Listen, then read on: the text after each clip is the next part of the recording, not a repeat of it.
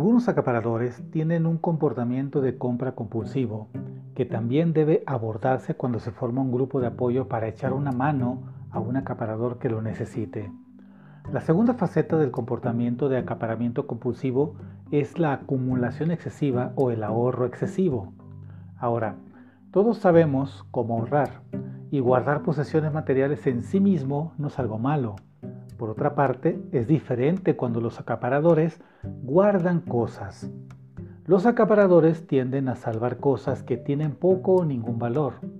Los acaparadores guardan una cantidad excesiva de artículos por tres razones principales.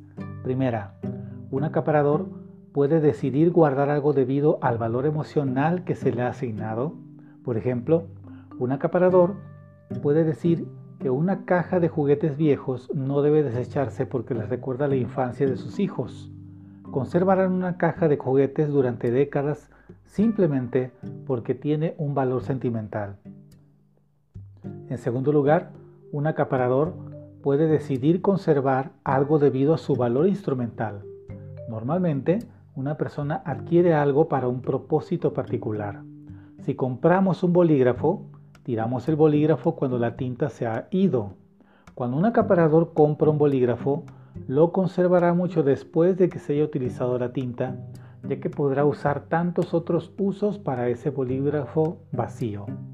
En tercer lugar, un acaparador también puede recopilar cosas que otras personas podrían considerar como basura, como tapas de botellas o incluso rollos de cartón. Si les gusta algo por su apariencia física, conservan el objeto debido a su valor intrínseco. La primera característica del comportamiento de acaparamiento es la adquisición excesiva de posesiones materiales. Cada acaparador tiene varias vías de adquisición que se utilizan a diario para acumular continuamente elementos. Los acaparadores adquieren posesiones materiales por las mismas razones que las personas que no lo hacen. Pero las circunstancias de la adquisición son siempre diferentes. Siempre hay una compulsión incontrolable de recoger más y más cosas. La compulsión es tan fuerte que un acaparador tiene que apartarse literalmente de posibles caminos de adquisición como kioscos, tiendas pequeñas, etc., para evitar acumular más cosas o las tentaciones. Cuando un acaparador adquiere algo, desarrolla un fuerte vínculo emocional con la nueva adquisición esto evita que los acaparadores arrojen incluso los artículos más pequeños e insignificantes. Preferirían ordenar sus posesiones en varias ocasiones antes que descartar cosas. A menudo, un acaparador se angustia si descubren que alguien arrojó incluso un pequeño artículo de todo el tesoro. ¿Qué sucede cuando el propio acaparador intenta tirar algo? Bueno, en el caso improbable de que un acaparador arroje algo, generalmente sentirá una profunda sensación de remordimiento y probablemente recuperará el objeto descartado de la basura. Una vez que un acaparador descubre cuán doloroso es tirar las posesiones materiales, el acaparador evitará la actividad por completo, porque a nadie le gusta hacer cosas que causan ansiedad extrema. Puede sonar extraño para un individuo común, pero así es como los acaparadores piensan y sienten sobre sus posesiones. Ahora, veamos algunos mitos comunes sobre los acaparadores. Con el fin de ayudar a un acaparador, tenemos que dejar ir algunos conceptos erróneos comunes que podamos tener sobre su comportamiento. Tenemos que ser objetivos y no debemos confundir los mitos con los hechos. Mito número uno. Los acaparadores son gente vaga y sucia y es por eso que tienen casas desordenadas. No, los acaparadores no desordenan sus casas porque son flojos. Muchos acaparadores preferirían vivir en hogares no saturados, pero pueden tener depresión clínica grave o problemas de procesamiento de la información. El acaparamiento compulsivo tiene comorbilidades que generalmente impiden a una persona organizar su propia casa. Mito número 2. A los acaparadores les encanta vivir con la basura. Otro error común sobre los acaparadores es que aman vivir con basura. un pequeño porcentaje de todos los acaparadores tienen el síndrome de Diógenes. Estos acaparadores son conocidos por recolectar basura.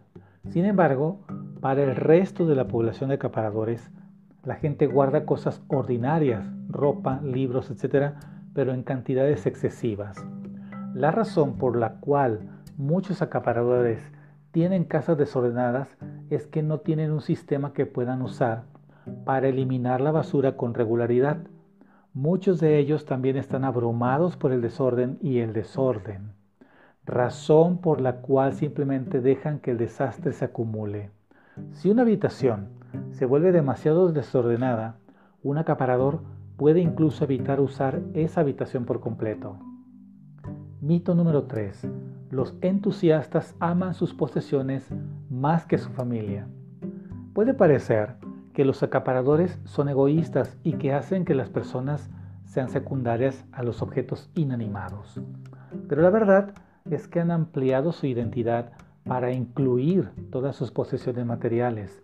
Si sus posesiones siempre corren el riesgo de ser descartadas por otros miembros de la familia, se ponen a la defensiva y tienden a excluir a las personas de sus vidas. Muy bien, Ahora vamos a hablar de los siete errores capitales que conducen al acaparamiento. Aparentemente, el acaparamiento es una enfermedad real y el impulso para algunas personas de no solo mantener todo, sino también coleccionar y acumular es incontrolable. Debes estar atento a estos siete errores capitales que conducen al acaparamiento. Escucha con atención. 1 aferrarse a revistas y periódicos viejos. Solo deshazte de ellos. Es posible que hayas comprado una suscripción diaria, pero si te quedas atrás, eso no significa que siempre tienes que ponerte al día, especialmente cuando nunca lo haces. El 99% de las revistas deben reciclarse. Todo está ahora en línea de todos modos, así que no te preocupes por tener problemas pendientes. 2 mantener la ropa que no usas. Todos tenemos una camiseta favorita o un par de zapatos que conservamos con la esperanza de volver a usar algún día. Lo hemos descartado porque no encaja, es incómodo o está fuera de moda. Dona estas prendas a personas que puedan usarlas ahora mismo, ya. 3. Almacenar dispositivos electrónicos y electrodomésticos rotos. Algún día arreglarás esa impresora. No te engañes. No, no lo harás. Recicla o dona artículos electrónicos usados que ya no uses. Cada mes que pasa se vuelve más obsoleto para la siguiente persona. 4.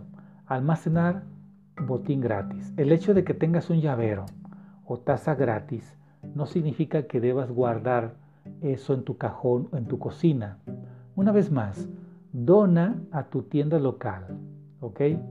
O a un, a un lugar de beneficencia. 5.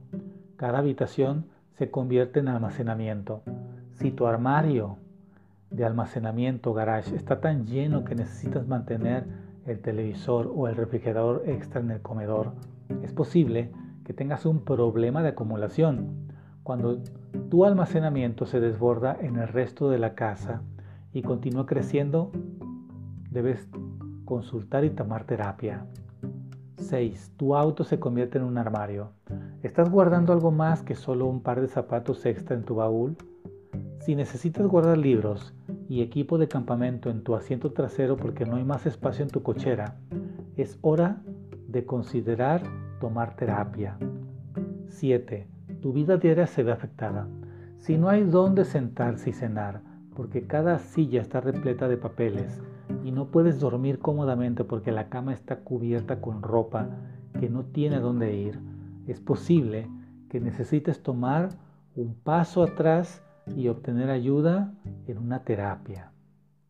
No puedes limpiar si tus pisos y encimeras están cubiertos de papeles y basura que ni siquiera puedes aspirar.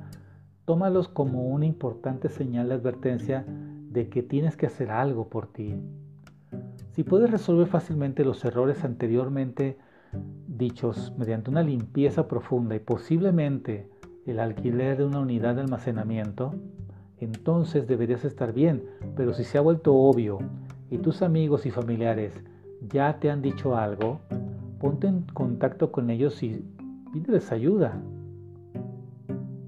La acumulación compulsiva es un problema mental que se caracteriza por la extrema dificultad para deshacerse de objetos, independientemente de si estos tienen algún valor o utilidad. Un envase, un envase vacío de yogur tiene tanto valor como una joya para un acumulador compulsivo y puede ser útil algún día. Es un trastorno relativamente reciente que solo en el año 2013 recibió la categoría de enfermedad mental. Por ese motivo, diagnosticar los diversos niveles de acumulación puede ser difícil. Al final, todos nos apegamos a nuestras cosas en mayor o menor medida, pero lo que se sabe hasta el momento es que la acumulación puede darse tanto para objetos como para animales. El trastorno comienza en forma discreta, poco a poco, y va aumentando con el transcurso de los años. Mucha gente presenta un comportamiento acumulador sin ser de hecho uno de ellos. Sin embargo, las señales para identificar un acumulador compulsivo son bastante claras. Incapacidad para deshacerse de objetos banales sin ninguna utilidad, hasta una pila de diarios viejos es importante para la persona. Deseo insaciable de obtener cada vez más, es un anhelo creciente de querer más y más objetos, hasta aquellos que no tienen ninguna necesidad. Por ejemplo, aprovechar ofertas. No tiene problema para deshacerse de lo que es de otro. Sí, eso mismo, lo que es suyo puede darse, venderse o cambiarse. La acumulación es más fuerte que la necesidad de convivencia es un crecimiento tan desordenado de objetos diseminados por la casa, desde el piso hasta el techo, que puede llegar a impedir la convivencia con otras personas. Miedo a que las personas tomen lo que es suyo. En cierto punto, el trastorno puede llegar a este punto. Es el primer paso para aislarse de la vida en sociedad. Aislamiento y problemas para relacionarse. Llega un punto en la vida de un acumulador donde solo desea estar solo con sus objetos, protegiéndolos de la amenaza que representan los demás. Negación y rechazo. Primero, quien tiene el trastorno niega el problema. Luego, rechaza toda ayuda o propuesta de tratamiento. Esto es clásico. Si te gusta este video, dale pulgar hacia arriba, compártelo con tus amigos e invítalos a suscribirse a este canal. Nos vemos en el próximo tema de este canal Más Vida. Déjame tus comentarios aquí abajo del video, son muy importantes y hasta pronto.